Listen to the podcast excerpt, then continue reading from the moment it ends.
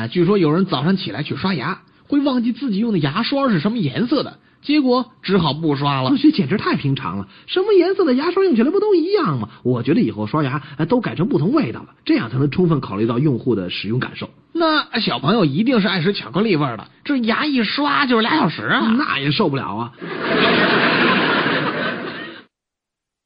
啊，我上小学的时候有个同学早上出门去学校，忽然发现忘记带东西了，赶紧的跑回家去。可是到了家，却死活想不起来到底忘带了什么了。